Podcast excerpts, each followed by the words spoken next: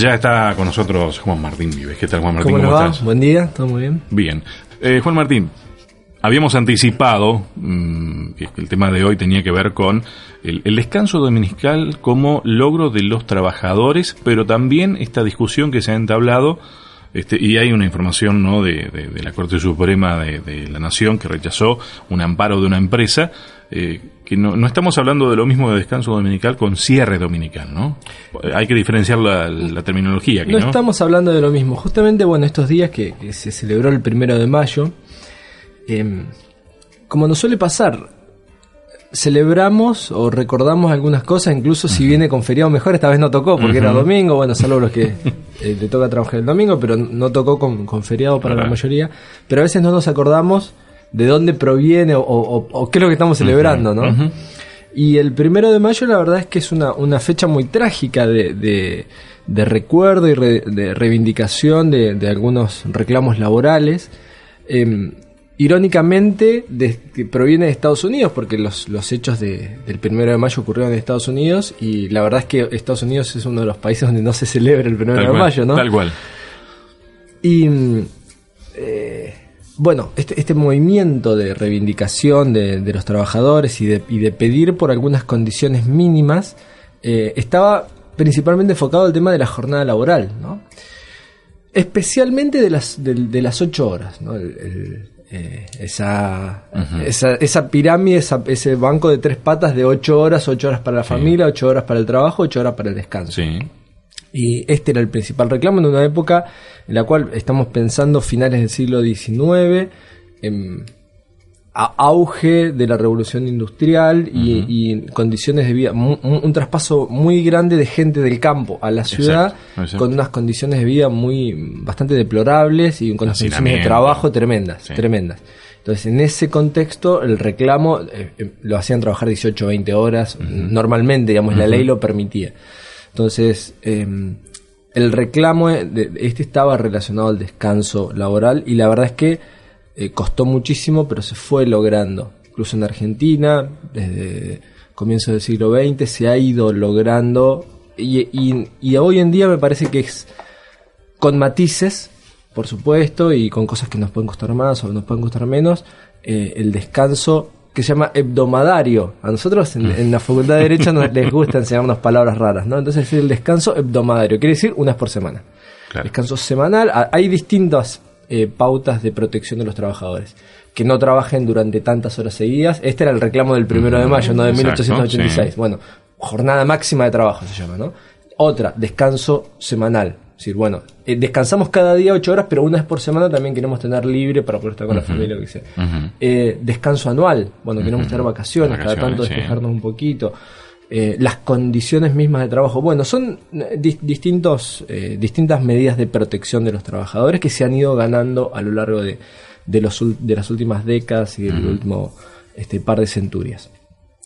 ahora bien, ya está establecido el descanso hebdomadario, por lo menos en Argentina, que es de lo que vamos a hablar hoy, ya está establecido. Ahora, cuando, hablamos de... Eh, ¿cómo, era el término? A ver. Hebdomadario. Hebdomadario. Sí, significa semanal, es eh, semana en griego. ¿Es lo, mismo, ¿Es lo mismo decir descanso dominical? Claro, acá viene el punto. Lo que otro reclamo distinto y que yo no estoy tan seguro de que sea el reclamo de los trabajadores, puede ser de algunos trabajadores sin duda, pero quiero decir, no creo que sea el, reclamo masivo de los trabajadores, es unificar el día de descanso semanal. Es decir, este descanso ya no sea un descanso hebdomadario, es decir, un descanso semanal cualquiera. En realidad nosotros tenemos el sistema de sábado de inglés. Eh, por molde, digamos, por, por defecto, se trabaja de lunes a sábado al mediodía.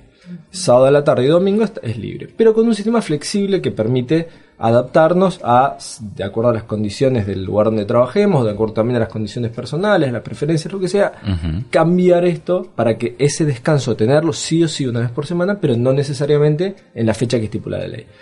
Este otro reclamo del descanso dominical es un descanso ligado a unificar este descanso semanal en un único día. Entonces, el razonamiento es, bueno, ¿qué día lo vamos a unificar? ¿Qué día nos queda mejor a todos? O por lo menos a la mayoría. Entonces, tiene que ser el domingo. Entonces ahí viene el reclamo de el descanso dominical, ¿Qué es un reclamo? Digo yo, me, esta es la, sensación que yo tengo, que no está tan relacionada con una postura de los trabajadores en general. Ciertamente que debe haber trabajadores que le interese, insisto. No, quiero descalificar el reclamo de, los trabajadores, pero quiero decir, no es un reclamo masivo de los trabajadores, sino más bien un reclamo comercial, de un sector comercial. ¿Y de qué sector comercial? Del sector de los comerciantes minoristas, de los, de los, de los pequeños comercios, mejor dicho. Eh, que son los que se ven en dificultades para competir contra las grandes cadenas comerciales que por el sistema de, cantidad de personal que tienen y la rotación que pueden hacer de personal, no tienen problema de trabajar 24 por 7 incluso. La ley laboral tiene flexibilidad, ellos le pueden respetar el descanso semanal a cada uno de sus empleados. Lo que pasa es que los hacen rotar y entonces tienen abierto, si quieren, 24 por 7. Claro. Mientras que el pequeño comerciante, el que ahí el que tiene un almacencito, el que tiene una, una pyme un negocio familiar, un negocio familiar, eh, claro, no tiene posibilidad de competir contra aquello. Pero entonces no estamos hablando de un reclamo, simplemente para aclarar las cosas, no está mal tampoco este otro, pero digo, para aclarar las cosas, no estamos hablando de un reclamo ligado a las condiciones de trabajo, sino ligado a la competencia comercial. El otro actor fuerte detrás de estas cuestiones de unificar el descanso para que todo el mundo sí o sí tenga que parar el domingo es el factor religioso. Claro. Eh, la mayoría de las iglesias cristianas tiene como su día de guardar, como su día de, observancia, de reposo, de fiesta, cada uno le llama de una forma distinta, el domingo. Entonces, eh, el razonamiento que se hace es el siguiente, si la gente está trabajando no puede concurrir a los servicios religiosos, ¿no? el, culto, la misa o como se le llame en cada religión. Exacto si tiene libre, hay mayor posibilidad de que asista a los servicios religiosos. Por lo tanto, es bueno promover, eh, incluso entre los que no, entre los que no tienen como una medida religiosa, el no trabajar. Para algunas religiones, para los adventistas, el sábado es un día no laborable, es un día que uno no dedica a trabajar. Para otros, no es tan marcada esta, esta, esta cuestión del descanso, pero sí al menos desde el punto de vista de, de algunas religiones, si tuvieran libre el día, entonces es más probable que asistan a la iglesia o que se dediquen a actividades religiosas. Bien, eh, es lógico por lo tanto que eh, las instituciones religiosas eh, apoyen este tipo de iniciativa. También tiene cierta lógica porque este, los beneficia en cuanto a la posibilidad de sus feligreses de que puedan concurrir a sus cultos. ¿no? Es una cuestión lógica. Digo porque por ahí creo que también tenemos que hacer ese ejercicio que sirve para no mezclar las cosas. Sí, sí, sí, sí. De, a ver, me parece que un ejercicio válido que siempre podemos hacer es tratar de ponernos en el lugar de otro y de ver, de entender por qué el otro piensa como piensa, ¿no? Me parece que eso es, es así. De, cualquier modo, ahora yo lo invierto y yo pienso, mi, personalmente, mi día de guardar, mi día religioso no es el domingo, es el sábado. Sin embargo, yo no quiero, no quisiera, no me gustaría imponer que todo el mundo guarde el sábado. No me gustaría hacerlo.